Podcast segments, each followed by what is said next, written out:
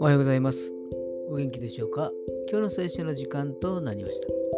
今日の聖書の箇所は、詩編一編一節、詩編一編一節でございます。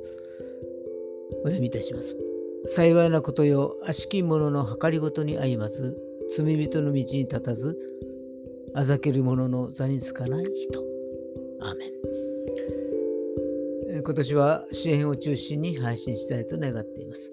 幸いな人とはこのような人だと書かれてあります。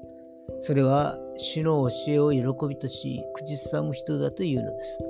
そうなるためには、創造主なる神様に心を明け渡し、今まで歩いてきた道からきびすを返して主に向かって歩み出すことなのです。